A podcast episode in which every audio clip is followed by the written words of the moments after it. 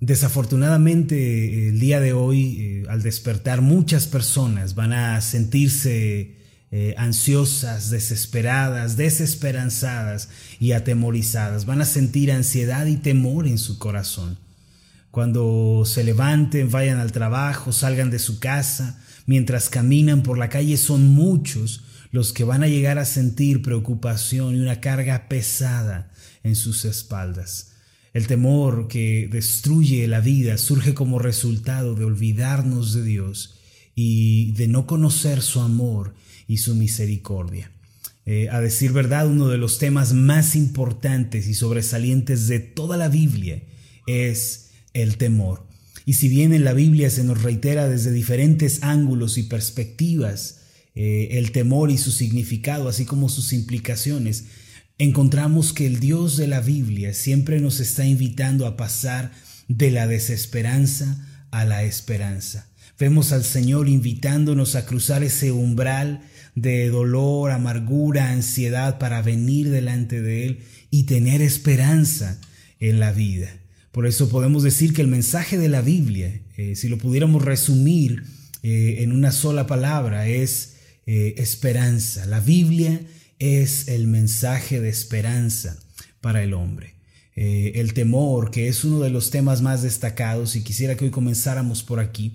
Eh, bíblicamente no solamente es un miedo o no solamente es una preocupación superficial. Por ejemplo, si usted va conmigo al Salmo 34, versículo 4, ahí vamos a encontrar escrito lo siguiente.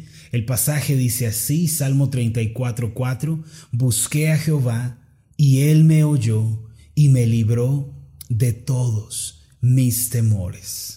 Esta última palabra, temores, eh, significa o implica eh, desesperación, implica depresión, eh, angustia, tristeza profunda, implica un profundo sentimiento de derrota, de fracaso. Cuando el salmista dice, busqué al Señor, Él me oyó, me libró de mis temores, Él está diciendo que por Dios fue liberado de esa, vamos a resumirla en una sola palabra, desesperanza que había en su corazón. El significado de la palabra temor en la Biblia es muy amplio en realidad. Eh, por desgracia, muchas personas viven presas del temor, de la depresión, de una tristeza profunda, de un sentimiento de fracaso. No obstante, la persona que llega a tener un encuentro con Dios, la persona que se encuentra con Él, con este Dios soberano, este Dios sabio, este Dios misericordioso, que es el Dios que se revela a sí mismo a través de las páginas de la Biblia, tal persona llega a ser liberada de toda clase de temores y angustias que pueda experimentar en esta vida. Tal persona, aunque atraviese dificultades, situaciones amargas, no será arrebatada por la desesperanza, ni vivirá con la ansiedad como su compañera.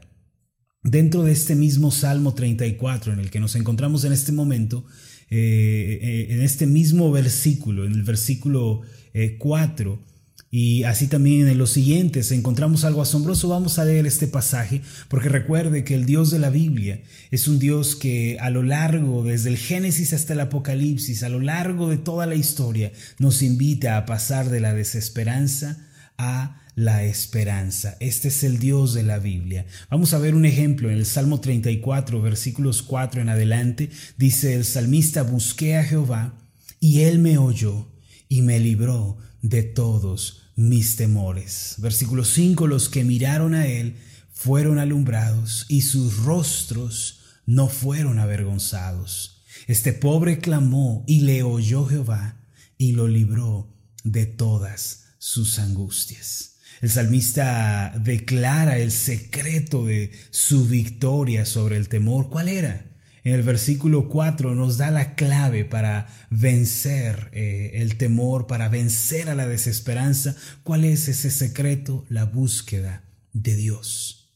El buscar a Dios. Cuando nosotros le buscamos de todo corazón, cuando nosotros nos acercamos a Él y con sinceridad clamamos, entonces vamos a recibir una grata respuesta es la misma que el salmista recibió la liberación del temor y de la angustia. Mire que al buscarlo de todo corazón, el Señor escuchó la oración del salmista y le dio esa libertad y paz tan anheladas. Eh, después, aquí mismo, en este salmo, en el versículo 5, el salmista nos enseña que poniendo los ojos en Dios, uno recibe una luz especial. El pasaje dice, los que miraron a Él fueron alumbrados. Esa clase de luz que se menciona aquí es la luz de la esperanza, mis amados, la luz de la ayuda de Dios, es esa luz que cambia la vida. Cuando miramos al Señor por fe, lo cual equivale a depositar toda nuestra confianza, nuestra esperanza en Él, entonces podemos estar seguros de algo, como dice el salmista, no seremos defraudados. Dice que nuestro rostro no se agachará avergonzado, eh, como aquellos que confían en las riquezas, el que confía en el ingenio, el que confía en las fuerzas humanas, a menudo quedan decepcionados porque estas cosas no pueden proveer una seguridad y estabilidad continua. Eh, sin embargo, el que pone su confianza en Dios, sus ojos en el Señor, dice el salmista, su rostro no será avergonzado. Ahora finalmente el salmista nos enseña que clamando a Dios y dependiendo de Él, podemos experimentar la libertad de toda angustia. Este es el mensaje del Salmo 34, versículos 4 al 6, y como podemos ver, la Biblia nos enseña cómo podemos descansar en Dios y cómo podemos recibir de parte de Él su ayuda, esa luz, la esperanza que Él brinda, así como su sustento. Otro pasaje y otro ejemplo de cómo Dios nos invita a pasar de la desesperanza a la esperanza es el pasaje que se encuentra en el Salmo 46. Venga conmigo, por favor, a este salmo. En los versículos 1 y 2 encontramos nuevamente otro ejemplo de cómo el Dios de la Biblia nos invita a pasar de la desesperanza, lo cual significa ansiedad, temor, eh, tristeza, amargura, eh, complejo de fracaso, de derrota, pasar de esa desesperanza a la esperanza que hay en Él. El Dios de la Biblia es un Dios que nos invita a pasar de la desesperanza a la esperanza. Un claro ejemplo de esto es el pasaje del Salmo 46, versículos 1 y 2, donde está escrito lo siguiente, Dios es nuestro amparo y fortaleza, nuestro pronto auxilio en las tribulaciones. Por tanto, dice el salmista, no temeremos, aunque la tierra sea removida y se traspasen los montes al corazón del mar. Este pasaje nos dice que Dios es nuestro amparo. Ahora, es decir, que eh, el Dios es el amparo de aquellos que se refugian bajo sus alas por medio de creer en Jesucristo. Esto es así porque solo aquellos que creen en Cristo pueden reconciliarse con Dios y solo ellos se encuentran en una correcta relación con Dios. Eh, Efesios capítulo 2, venga conmigo, los versículos 12 y 13 nos aclaran lo anterior, que solo el que está en Cristo tiene una correcta y sana relación con Dios. Recuerden que no podemos acercarnos a Dios basándonos en nuestros propios términos, basándonos en nuestro propio pensamiento u opinión. Debemos hacerlo en los términos de Dios, de acuerdo a lo que Él ha trazado para nosotros. ¿Y cuál es el medio que Dios usa para reconciliar a los hombres consigo mismo? ¿Cuál es ese puente que Dios ha usado? La respuesta es Cristo, así como lo vamos a leer en Efesios 2, versículos 12 y 13, está escrito lo siguiente, en aquel tiempo, dice Pablo, haciendo eh, o rememorando el pasado de cada uno de nosotros, dice, en aquel tiempo estabais sin Cristo. Debemos reconocer, mis amados, que en algún momento estábamos sin Cristo, sin el Mesías, dice, alejados de la ciudadanía de Israel. Recuerde que Dios escogió un pueblo, Dios eh, no escogió a todos los pueblos de la tierra, Él escogió a un pueblo y a través de Él manifiesta la salvación, manifiesta su pacto, sus términos. Ese pueblo es el pueblo de Israel. Y dice la escritura que nosotros estábamos alejados de la ciudadanía de ese pueblo amado de Dios. Dice ajenos a los pactos de la promesa. Es decir, no estábamos informados ni teníamos las bendiciones incluidas en el pacto de Dios con su pueblo. Y dice, sin esperanza y sin Dios, en el mundo. Esta era nuestra condición antes de escuchar y creer en el Evangelio de Cristo. Versículo 13 dice, pero ahora. Y la palabra pero implica que todo lo anterior ha cambiado, que todo lo anterior ya no es nuestra realidad. Dice, pero ahora, más ahora, en Cristo Jesús. Ahora los que están en Cristo, dice, vosotros que en otro tiempo estabais lejos, habéis sido hechos cercanos por la sangre de Cristo.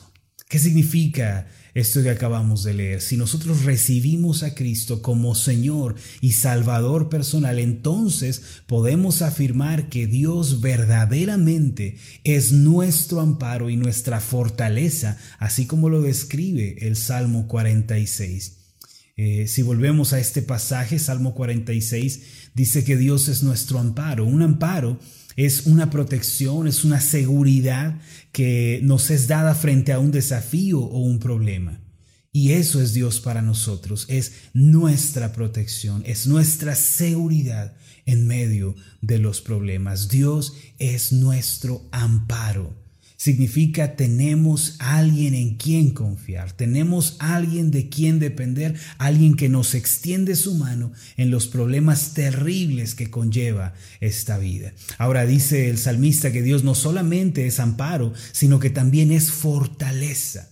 Es decir, que en medio de la adversidad Dios nos da esas fuerzas nuevas, nos da ese nuevo aliento para que podamos continuar. El Dios de la Biblia nos impulsa, nos anima, nos recuerda, no te canses, yo estoy contigo, no desmayes, yo soy tu Dios que te da fuerzas nuevas. Es cierto que a veces nos cansamos, yo me llego a cansar también, yo me llego a fatigar, a veces me llego a frustrar, me siento en el rincón, me eh, pongo las manos en la cara y digo qué sentido tiene todo esto, pero el Dios que es amparo y fortaleza, nos da nuevas fuerzas, nos da aliento fresco y nos invita a levantarnos y a continuar en el camino de esta vida. Solo los que han creído en Cristo pueden pasar de la desesperanza a la esperanza. Así como lo dice el Salmo 46.1, Dios es nuestro amparo y nuestra fortaleza. Ahora hay una frase también en el versículo 1 del Salmo 46 que estamos leyendo. Dice, nuestro pronto auxilio en las tribulaciones. Esta frase, nuestro pronto auxilio, significa que Dios nunca llega tarde, ni tampoco temprano. Esto es algo que debemos tener en claro, mis amados. Dios nunca se adelanta ni se atrasa. Por más que nos parezca que Dios está tardando eh, por más que parezca Dios en donde estás en su calendario, Dios siempre llega a tiempo. El tiempo de Dios es diferente del tiempo de los hombres.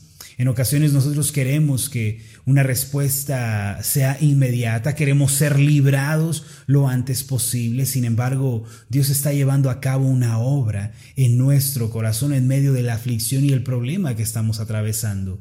Por eso, aunque nos parezca que Dios está tardando, eh, y aunque pensamos que Dios demora, en realidad Dios está obrando de acuerdo con su agenda y con su tiempo propio.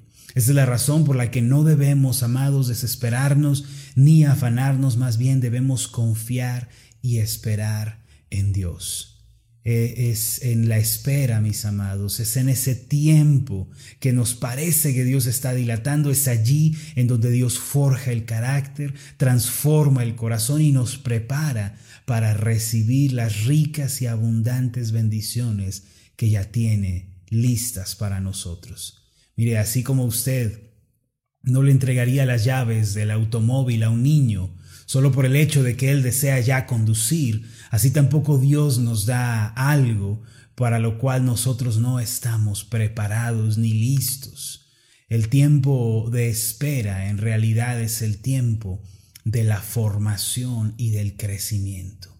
Debemos conocer al Dios que es amparo, que es fortaleza y que es auxilio en medio de las tribulaciones y problemas de esta vida. En el versículo 2 de este Salmo 46 está escrito, por tanto, no temeremos, aunque la tierra sea removida y se traspasen los montes al corazón del mar. Mire, sé que muchos están orando por restauración familiar, por restauración matrimonial. Sé que algunos están orando por un hijo una hija que se resiste a las cosas de Dios. Sé que muchos están orando por alguna situación económica, laboral, alguna enfermedad con la que están batallando. Y a veces nos preguntamos, Dios, ¿por qué no respondes? La respuesta es porque Dios tiene un interés mayor que la respuesta en sí misma. El interés de Dios y la finalidad de Dios no es sanarnos, la finalidad de Dios completamente no es eh, que nosotros salgamos del problema, la finalidad de Dios es que nosotros seamos santificados, limpiados, pulidos por Él. Por eso si usted se pregunta a Dios, ¿por qué tardas tanto? Esto se debe a que Dios está llevando a cabo una obra mayor que a menudo suele ser invisible a nuestros ojos, pero se está desarrollando dentro de nosotros si perseveramos si insistimos y tomamos firmemente su mano. Ahora, como resultado de esto, el salmista dice, por tanto, no temeremos. Por lo tanto, no temeremos. El hecho de comprender y de entender a Dios, conocer a Dios como amparo, como fortaleza, como pronto auxilio en tribulaciones, redunda en la seguridad de que estamos en medio de todo confiados y esperanzados. No hay razón para desesperarnos si creemos en el Dios que es amparo, fortaleza y pronto auxilio en tribulaciones. Mis amados, Dios quiere que nosotros vivamos en esperanza. Esto se debe a que Él mismo es el Dios de toda esperanza. En Romanos capítulo 15, versículo 13, encontramos parte del carácter de Dios, de los atributos de Dios. Y en este pasaje el apóstol Pablo dijo, Romanos 15:13, y el Dios de esperanza os llene de todo gozo y paz en el creer, para que abundéis en esperanza por el poder del Espíritu Santo. El apóstol Pablo llamó a Dios el Dios de esperanza. Por este motivo se espera que nosotros, que somos sus hijos, seamos también personas que tienen esperanza. Sería algo incoherente que nuestro Dios sea esperanza y nosotros vivamos en desesperanza. Así como es incoherente que Dios es amor y sus hijos vivan odiando a sus hermanos, vivan odiando a otros creyentes, así también es incoherente que Dios es esperanza y su pueblo sea desesperanza. El Dios de la Biblia quiere que vivamos con esperanza. Sin embargo, puede que usted pregunte bien, ¿y, qué es eh, la esperanza? La esperanza podemos decir que es la convicción de que algo bueno, algo agradable nos espera el día de mañana. Es creer que las cosas van a salir bien por más que el panorama sea desalentador. Es creer que Dios está con nosotros en medio de lo que estamos viviendo. Y por cuanto Él está a nuestro lado, entonces vamos a ver y a presenciar un milagro. Mis amados, la esperanza es tener la certeza de que mejores tiempos nos aguardan. Y otro de los ejemplos en la Biblia de cómo Dios nos hace pasar de la desesperanza a la esperanza es precisamente el Salmo 27, versículo 13. Este Salmo 27 comienza el salmista hablándonos de los enemigos que pueden estar rodeando su vida, de las dificultades que pueden estar eh, atravesando este hombre. Pero él dice al final, eh, de una cosa estoy seguro, he de ver la bondad de Jehová en la tierra de los vivientes. Dice el Salmo 27, 13, hubiera yo desmayado si no creyese que veré la bondad de Jehová en la tierra de los vivientes. Hermanos, en el momento oscuro y adverso, nosotros tenemos que guardar esta esperanza y seguridad que el bien de Dios se va a manifestar en nuestra vida. El bien de Dios vendrá a nosotros, por más que en el presente todo sea amargura, desesperación, conflicto, debemos abrigar la esperanza de los hijos de Dios y debemos decir, voy a mantenerme de pie, voy a mantenerme firme. ¿Por qué? Porque tengo la seguridad de que Dios obrará favorablemente. No sé en qué momento, no sé de qué manera, pero sé que lo hará. Y esta fue la esperanza que mantuvo de pie al salmista para no desmayar. Él decía claramente, de una cosa estoy seguro, voy a ver la bondad del Señor.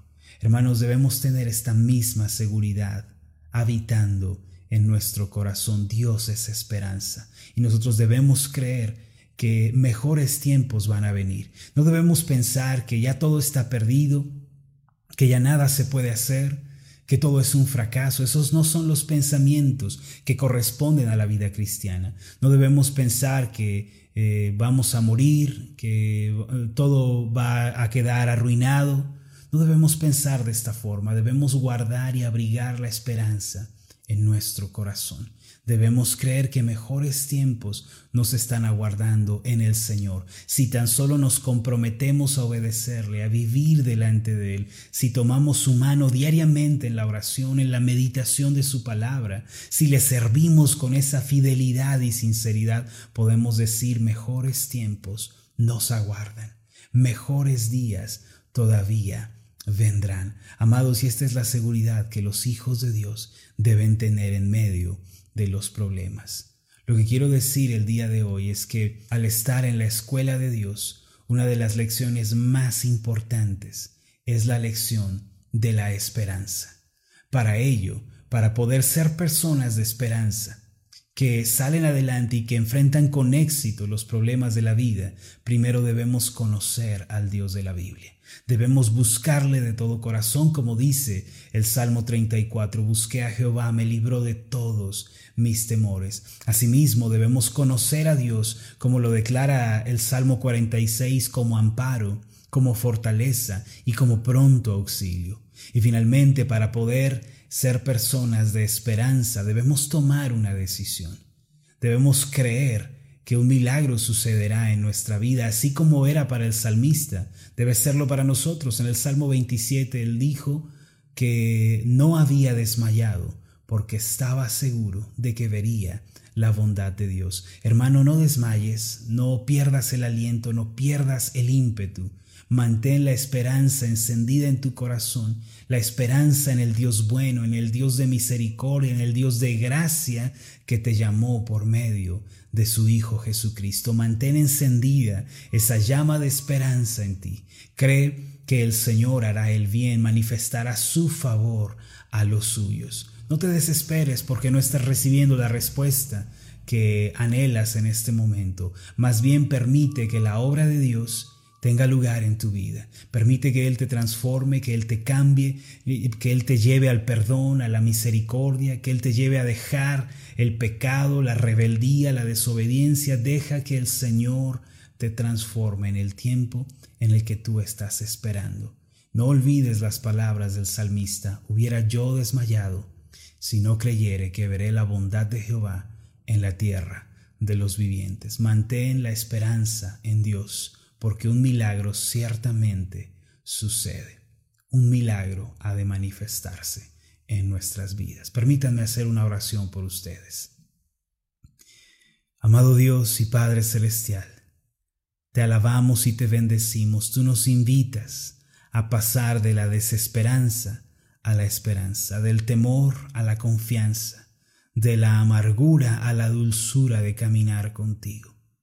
Señor, que hoy pongamos nuestros ojos solamente en ti, que nuestros ojos no estén fijos en las riquezas, en los bienes, en la posición social, en la fama, en el ingenio, en la fuerza del hombre, sino en ti, Señor.